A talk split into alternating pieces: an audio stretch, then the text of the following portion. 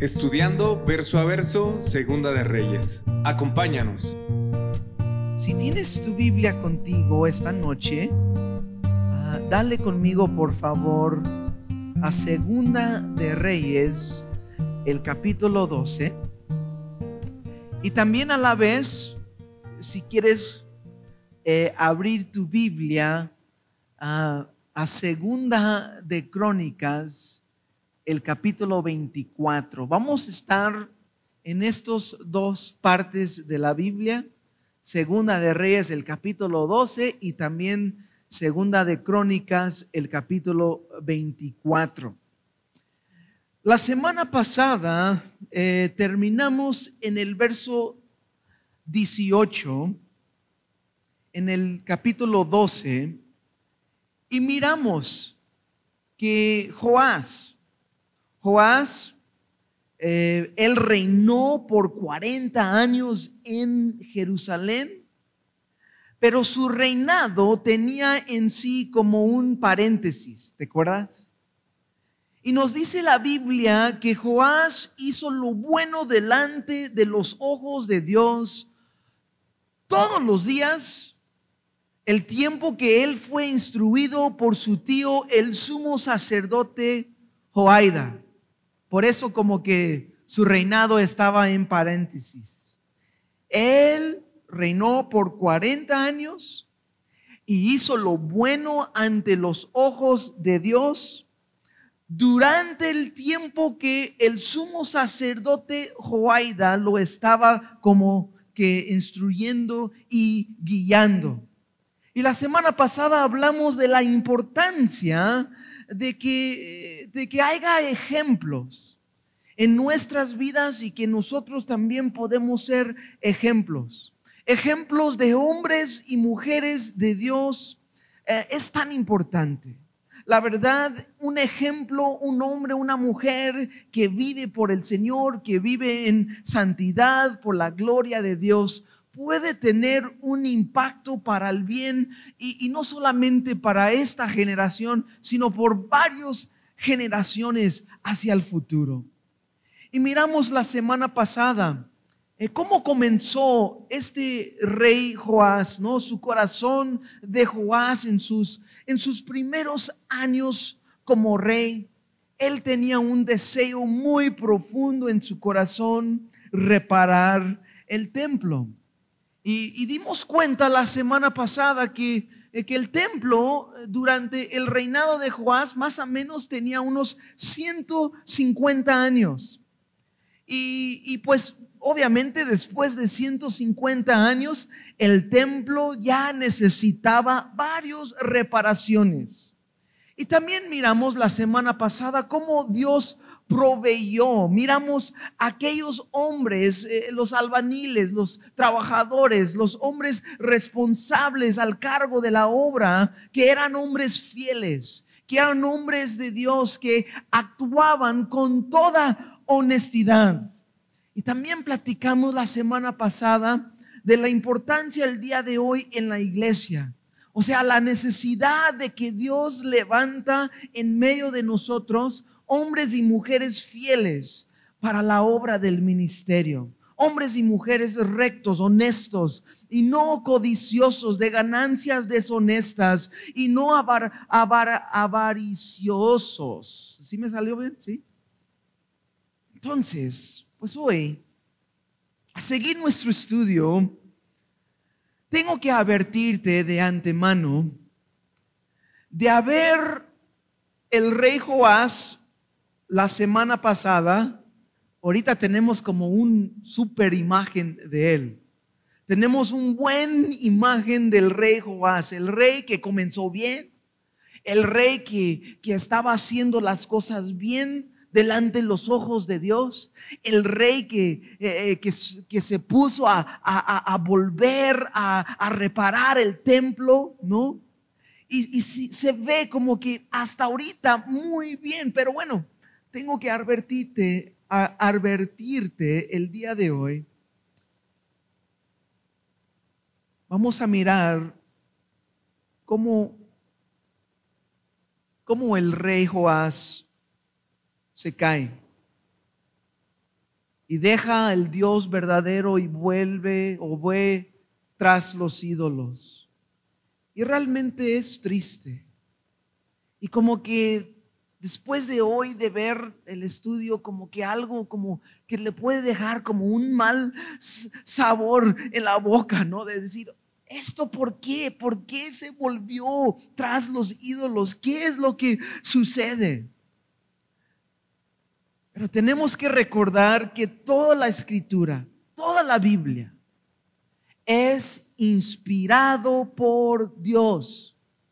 Y toda la Biblia es útil para enseñar, para reprender, para corregir y para instruir en justicia, al fin de que el hombre de Dios sea perfecto, equipado para toda buena obra. Entonces, cuando, cuando la Biblia nos deja un buen ejemplo seguir, seguimos. Y también cuando la Biblia nos muestra fallas y errores y las consecuencias del pecado, como vamos a mirar el día de hoy, también debe llamar nuestra atención y debe decirnos, eso nosotros no debemos actuar igual. Por eso toda la palabra de Dios es inspirado por Dios. Entonces, el título del estudio esta noche es, es esto, consecuencias de alejar de Dios y su palabra las consecuencias cuando uno aleja de Dios y de su palabra. Y vamos a comenzar en el capítulo 12, en el verso 19, perdón, 18, dice así la Biblia, este, verso 17, perdón, dice así. Entonces subió Hazael, rey de Siria, y peleó contra Gad y la tomó.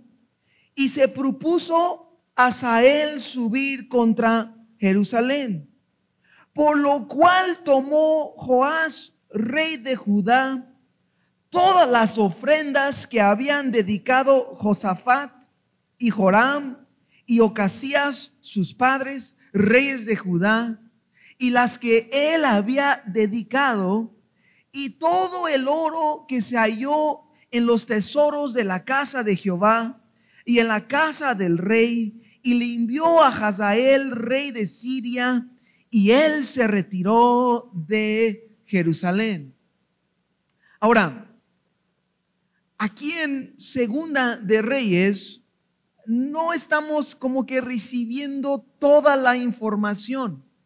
Y por eso te pedí ante antemano de abrir tu Biblia a dos partes. Primero aquí a Segunda de Reyes y luego a Segunda de Crónicas, el capítulo 24. Ahora, si puedes darle ahí, por favor, a Segunda de Crónicas, el capítulo 24, aquí nos da más a detalle qué es lo que estaba pasando. Segunda de Crónicas, el capítulo 24 y vamos a comenzar en el verso 15 y nos dice así la Biblia, mas Joaida, o sea, el sumo sacerdote, el tío eh, del rey Joás, dice, mas Joaida envejeció y murió lleno de días de 130 años era cuando murió. Y, la, y lo sepultaron en la ciudad de David con los reyes, por cuanto había hecho bien con Israel y para con Dios y con su casa. Me gustó, me gusta mucho como que su testimonio hizo bien para con Israel y para con Dios y con su casa. Me gusta mucho eso. Y luego verso 17 dice, y muerto Oaida vinieron los príncipes de Judá y ofrecieron obediencia al rey y el rey los oyó. Verso 18. Y desampararon la casa de Jehová, el Dios de sus padres, y sirvieron a los símbolos de acera y a las imágenes esculpidas. Y entonces la ira de Dios vino sobre Judá y Jerusalén por este su pecado. Entonces, nos dice la Biblia que después de la muerte de Joaida, el sumo sacerdote, quien estaba como consejero al rey Joás. Después que, que él murió, obviamente había como, como un hueco y, y quién lo iba a poder llenar el lugar de Joaida como consejero. Y nos dice aquí la Biblia que los príncipes de Judá, o sea, hombres importantes, nos dice la Biblia aquí que vinieron y ofrecieron obediencia. Esa palabra es interesante. ¿Qué significa eso? Que ofrecieron obediencia. O sea, esta palabra en el hebreo habla de que se hincaron como señal de homenaje. Eso es lo que significa aquí cuando ofrecieron obediencia. Es como que se, se hincaron ante él y ofrecieron homenaje al rey Joás. Y es interesante porque también esta misma palabra es usado en, en, describir cómo uno debe adorar a Dios. O sea, nosotros debemos ofrecer obediencia a Dios. Debemos hincarnos ante Él, adorarlo. Él es el rey de reyes y el señor de señores. Es como que una señal de rendir ante Dios. Y eso es lo que está hablando aquí. Y ellos vinieron ante el rey y hincaron ante él y, le dieron homenaje y todo esto, ¿no? O sea, lo que estaba pasando aquí es que estos otros príncipes venían al rey y ya está un poco débil.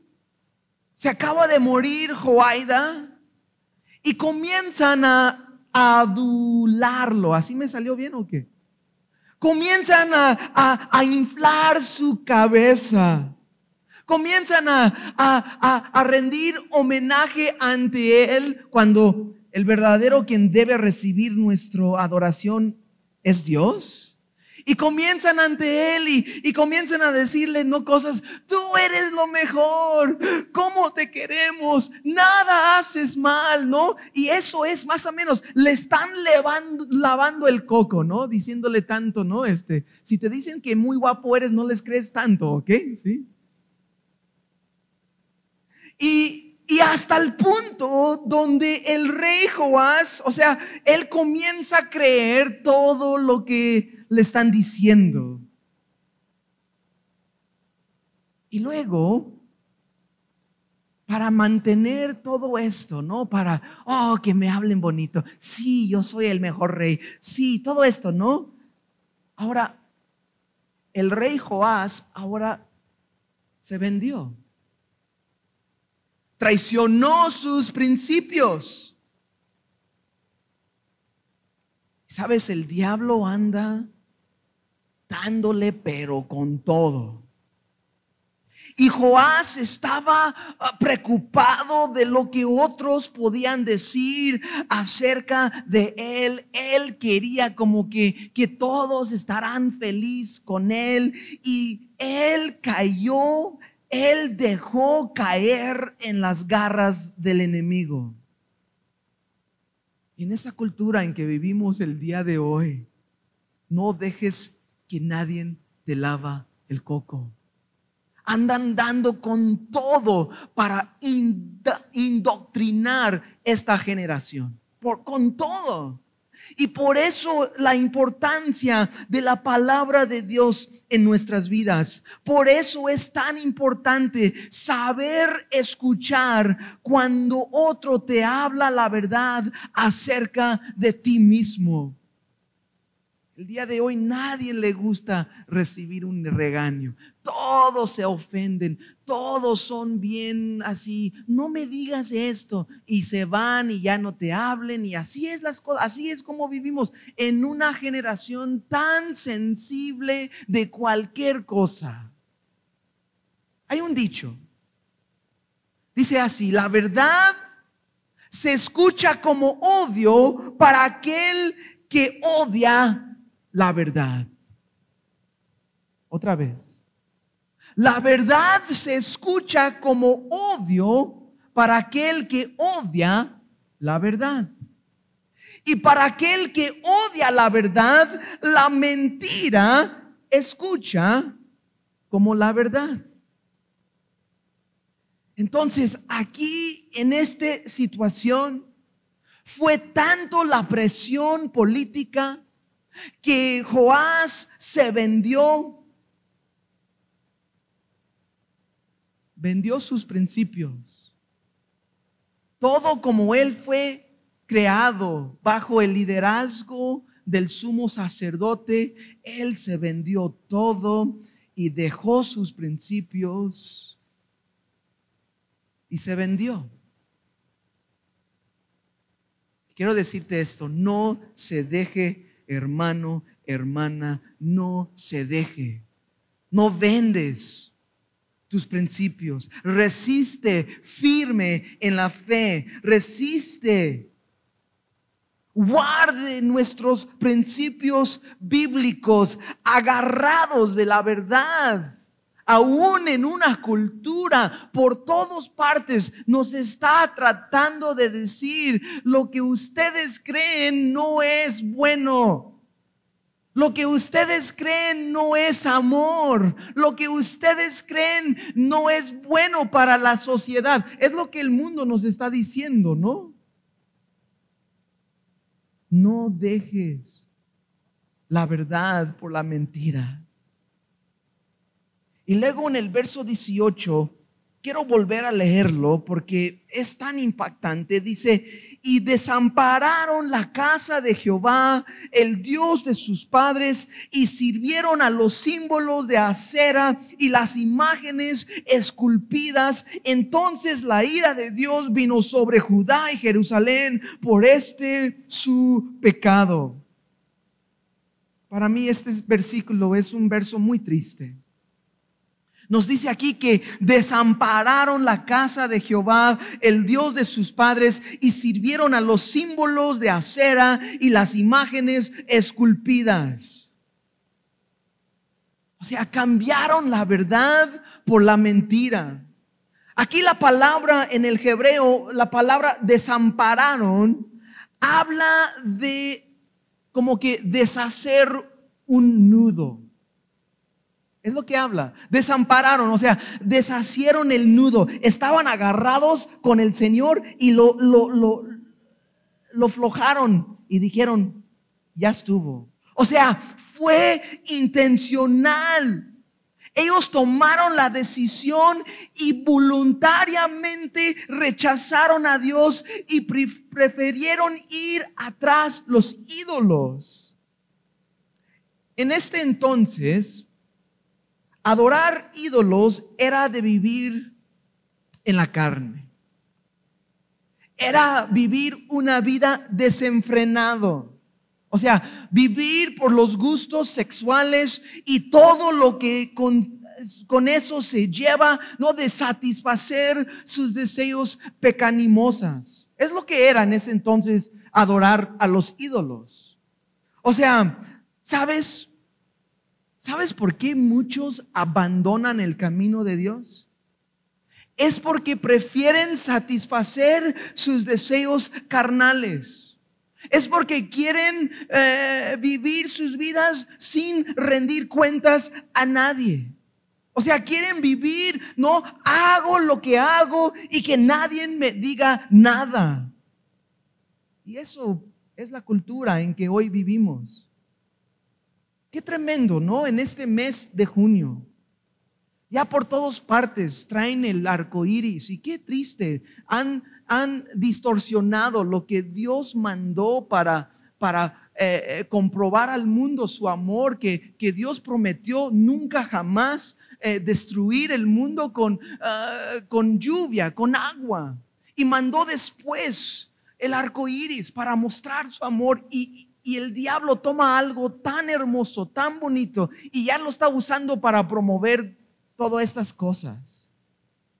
Y qué interesante, ¿no? Lo llaman, eh, lo, llaman el mes de orgullo, así lo traen, ¿verdad? Sí lo has visto sin duda, ¿no? Pride Month, el mes de orgullo, para, para celebrar tantas cosas distorsionadas de la verdad y lo hagan, lo hagan supuestamente, lo están haciendo en, el nombre de amor, en el nombre de aceptación, en el nombre de igualdad, no todo eso. Y es una mentira, porque han dejado la verdad. No dejen que te lavan el coco, por favor.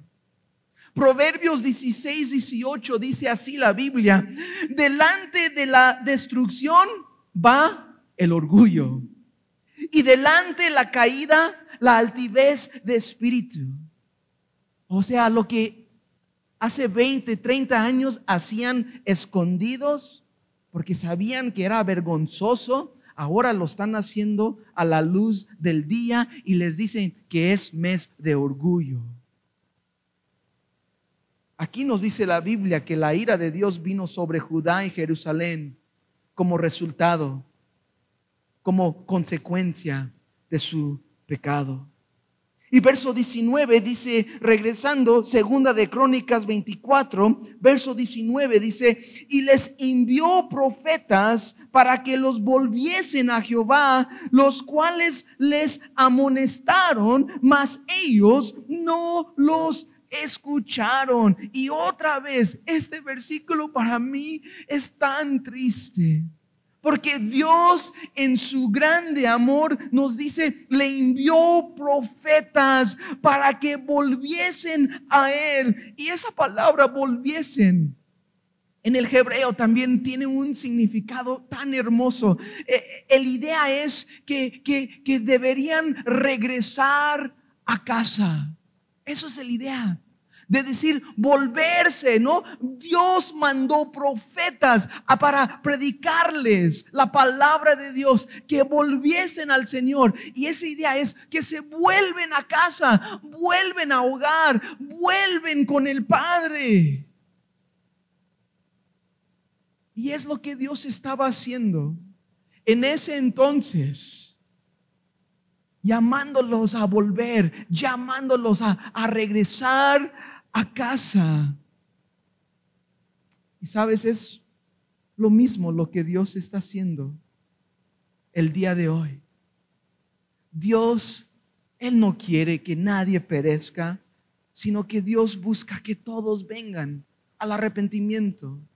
En segunda de eh, Corintios 5:20, el apóstol Pablo eh, escribió así y dijo, así que somos embajadores de Cristo, como si Dios rogase por medio de nosotros. Os rogamos en nombre de Cristo, reconciliaos con Dios.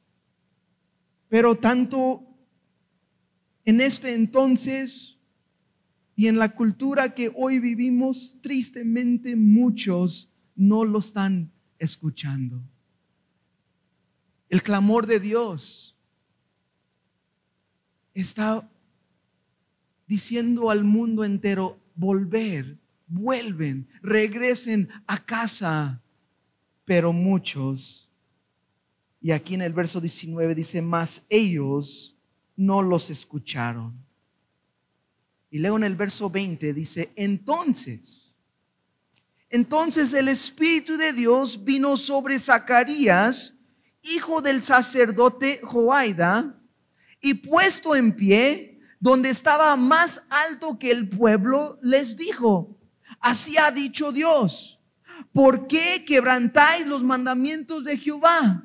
No os vendrá bien por ello, porque por haber dejado a Jehová, Él también os abandonará. Verso 21 Pero ellos hicieron conspiración contra él y por mandato del rey lo apedraron hasta matarlo en el patio de la casa de Jehová. Así, el rey Joás no se acordó de la misericordia que Joaida, padre, padre de Zacarías, había hecho con él. Antes mató a su hijo, quien dijo al morir, Jehová lo vea y lo demande. Fíjase, Dios levantó a varios profetas y les daba tiempo para regresar. Les estaba diciendo, vuélvese, vuelve a casa. No le escucharon. Entonces Dios levantó a Zacarías, un hombre fiel, fiel a Dios y fiel a su palabra. Y sabes aquí, Zacarías, como nos dice, era el hijo de Joaida, el sumo sacerdote. Y el sumo sacerdote era el tío de Joás. Entonces, Zacarías y Joás, ¿sabes? Eran primos, eran familia. Y este hombre tan valiente se levanta en medio del pueblo y proclama la verdad. Y dijo, así ha dicho Dios. ¿Por qué quebrantáis los mandamientos? Y dice, no os vendrá bien por ello. O sea, la prosperidad, o sea, no van a prosperar, prosperar por esto. Porque ustedes han dejado a Dios. Lo han dejado a Dios. Y luego, qué tremendo, ¿no? Qué, qué difícil, ¿no? Y por eso Dios también os abandonará. Y cuando uno que, que oye la verdad, estos, estos personas que escuchaban en este momento a escuchar la verdad, se les escuchaba como odio. Se escuchaba como que Él está hablando mal de nosotros. Pero lo que Zacarías estaba haciendo era lo más amoroso de compartir con ellos la verdad, de llamarlos hacia el arrepentimiento. Pero fue tanto el disgusto, fue tanto el odio, fue tanto el, el orgullo que conspiraron en su contra y por mandato del rey por su propio primo, lo mataron en el patio del templo, o sea, en la casa de Dios, en el patio, ahí lo mataron a piedras. Y luego dice algo que el rey Joás no recordó que hizo Joaida por él, el sumo sacerdote. ¿Quién lo salvó? ¿Te acuerdas? Fue Joaida y su esposa. Lo salvaron porque su, su, abuela malvada los iba a matar y lo salvó y lo guardó. Resgaron sus vidas para protegerlo y para cuidarlo. Y qué mala, mal, mal, mal agradecido, ¿verdad? Tenemos que tener cuidado. Es muy fácil para nosotros ser mal agradecidos de lo que Dios ha hecho en nuestras vidas y de las personas que nos ha ayudado a encontrar el camino y decir, ya, ya, no, pues mátalo, está bien, está bien, tú dale, mátalo. Y luego verso 23 a 24, fíjase, dice, y a la vuelta del año, o sea, después que Dios les estaba llamándolos a volver después que, que mataron a Zacarías. Dice, a la vuelta del año subió contra él el ejército de Siria, o sea, Hazael, el rey de Siria. Y vinieron a Judá y a Jerusalén y destruyeron en el pueblo a todos los principales de él, o sea, a todos los, los príncipes, los que estaban lavando el coco del rey al cuello.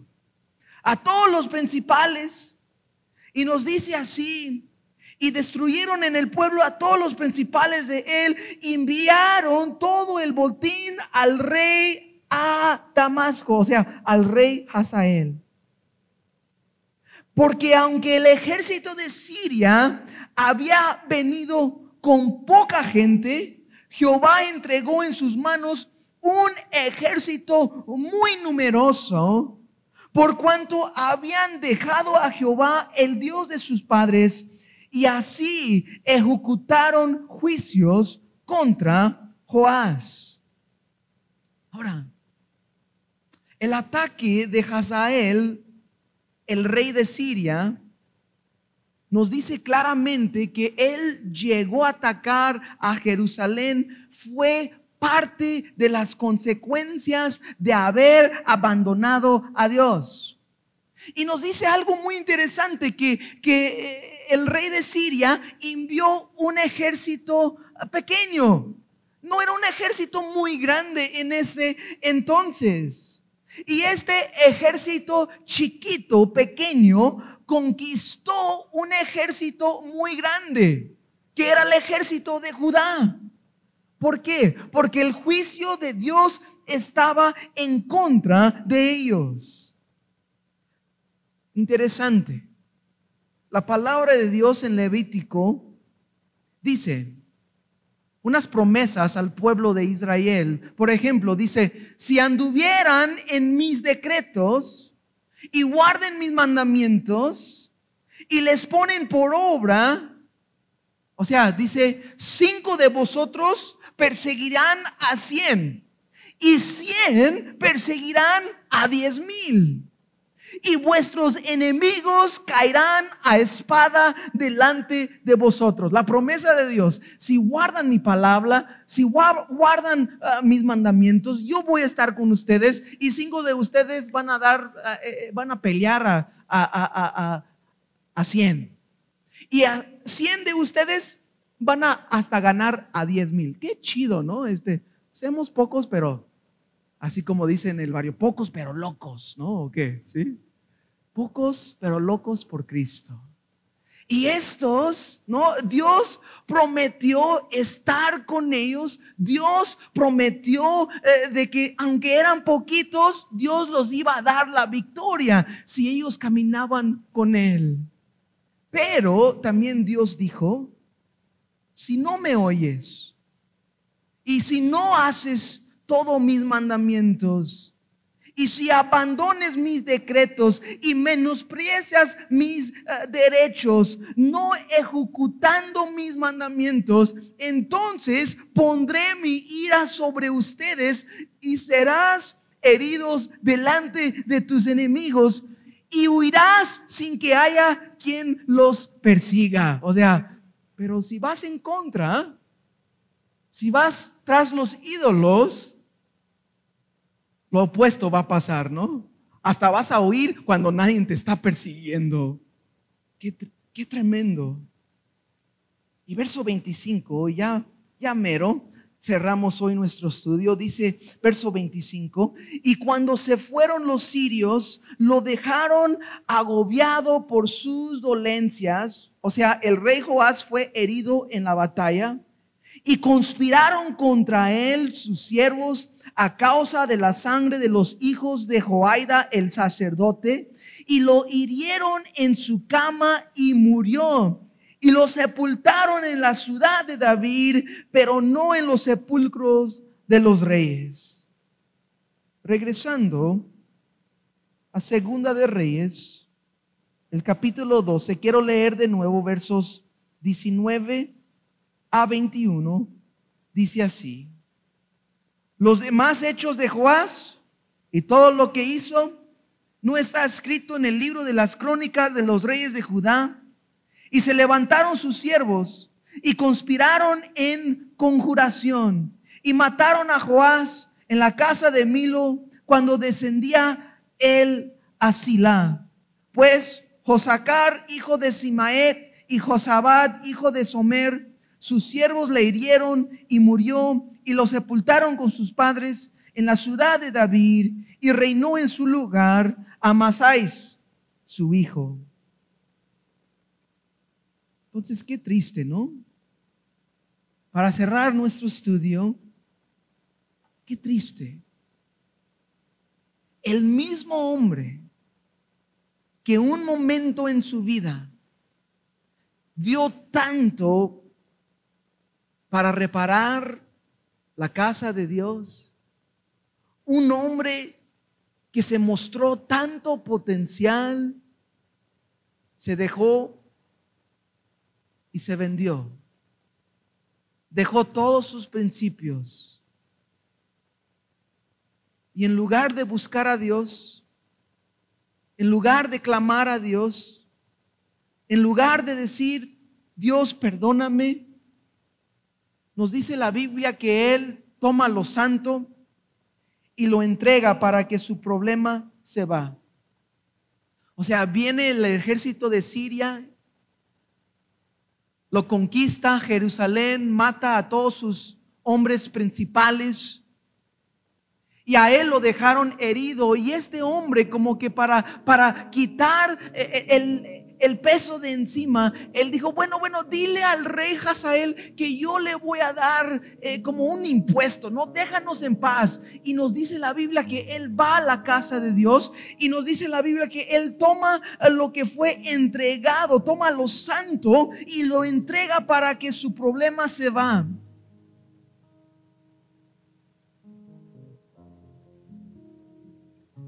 Su problema verdadero no era los de Siria.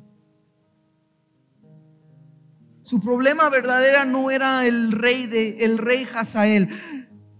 Su problema se llama el pecado. Su problema era de haber abandonado a Dios. Y su problema. ¿Qué tal para nosotros? ¿Qué tal para ti el día de hoy? Tal vez tú dices, yo tengo un problema y yo puedo solucionarlo, no más necesito esta cantidad de dinero. Yo tengo un hijo que está así y, está en, drogas y, y, ese es el problema. Nada más que se arregla mi hijo, que se porte bien y con eso, ¿no? Eso es.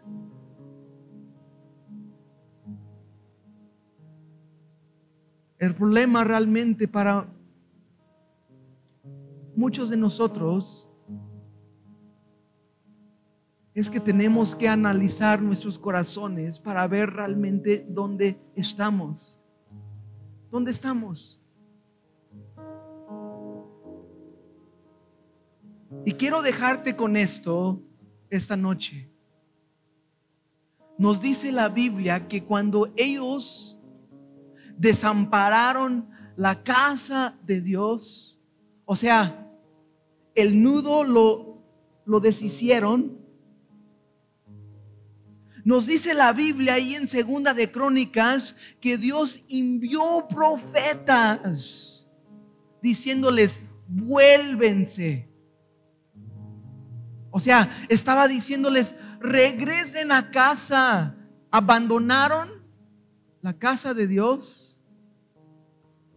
Desampararon la casa de Dios y Dios en su amor, en su misericordia, los volvió a decir, vuélvense, regresen a casa. ¿Sabes cuál es la solución? Arrepiéntate y vuélvete a Dios. Eso es. Arrepiéntate y acércate a Dios. Tal vez tú te has alejado de Dios. Tal vez el día de hoy es el día que Dios te está llamando de nuevo. Te está clamando de nuevo. Vuélvese. Regrese a casa. No te endurezcas tu corazón. No endurezcas tu corazón. Escucha la voz de Dios. Escucha su voz. Toma ese paso. Regrese a casa, regrese a tu hogar donde tú perteneces, regrese, porque si no, hay consecuencias. Si no, hay dolor y hay sufrimiento mucho más de lo que tú puedes imaginar si quieres vivir en la carne, si quieres satisfacer tus deseos pecanimosas sin que nadie te diga nada, eso es lo que quieres, Tú puedes tomar esa decisión, tú puedes seguir ese camino, pero el resultado, o sea, la consecuencia no te va a llevar a nada bien. No vas a prosperar. No vas a prosperar. Vuélvese al Señor. Regrese a Él. Regrese a casa. Regrese a hogar. Amén. ¿Se pueden poner de pie? Vamos a orar.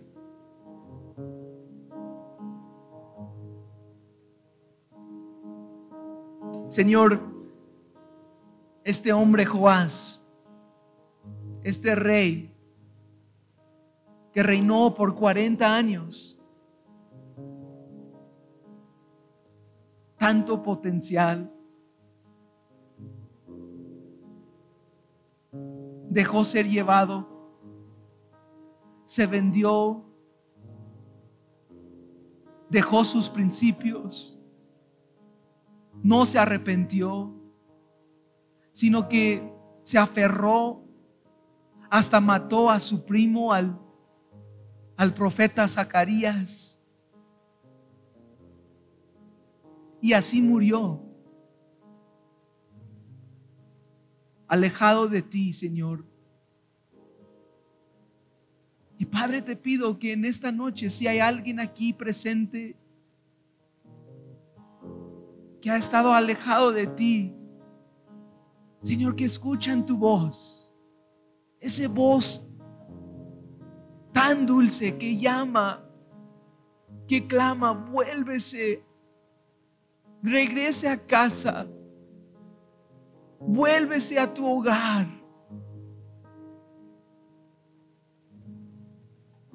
También, Señor, me hace recordar del Hijo pródigo quien mal gastó la herencia de su padre y estaba al fin viviendo en miseria, hasta comiendo de la comida de los cerdos, porque no tenía con qué comer. Estaba sufriendo y él llegó a la conclusión y dijo, voy a regresar a la casa de mi padre y le voy a pedir perdón. Y que ya, ya no soy digno de ser hijo. Solo hágame un siervo, porque hasta los siervos en la casa de mi padre viven mejor que a mí. Y cuando regresó, Señor, tu palabra nos dice que lo vistes de lejos el padre lo vio de lejos y cuando lo vio fue corriendo hacia él y lo amó y lo besó y lo abrazó y lo puso un anillo y guaraches y todo limpio y dijo, mi hijo, el quien estaba muerto, regresó, está vivo. Hizo una gran fiesta. Y dice, Señor, tu palabra, cuando un solo pecador se arrepiente, hay fiesta en los cielos hay fiesta. Porque aquel que estaba muerto ahora está vivo. Y Señor, haznos entender. Señor, danos un corazón sensible a tu Santo Espíritu. Y Señor, volvemos a ti.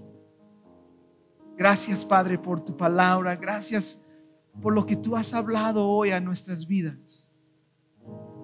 Te bendecimos, Señor, y, y te damos gracias, Dios, por tu Hijo Jesucristo, que murió por nuestros pecados. Te amamos, Señor, y te lo pedimos todo esto en el nombre de Jesús. Amén.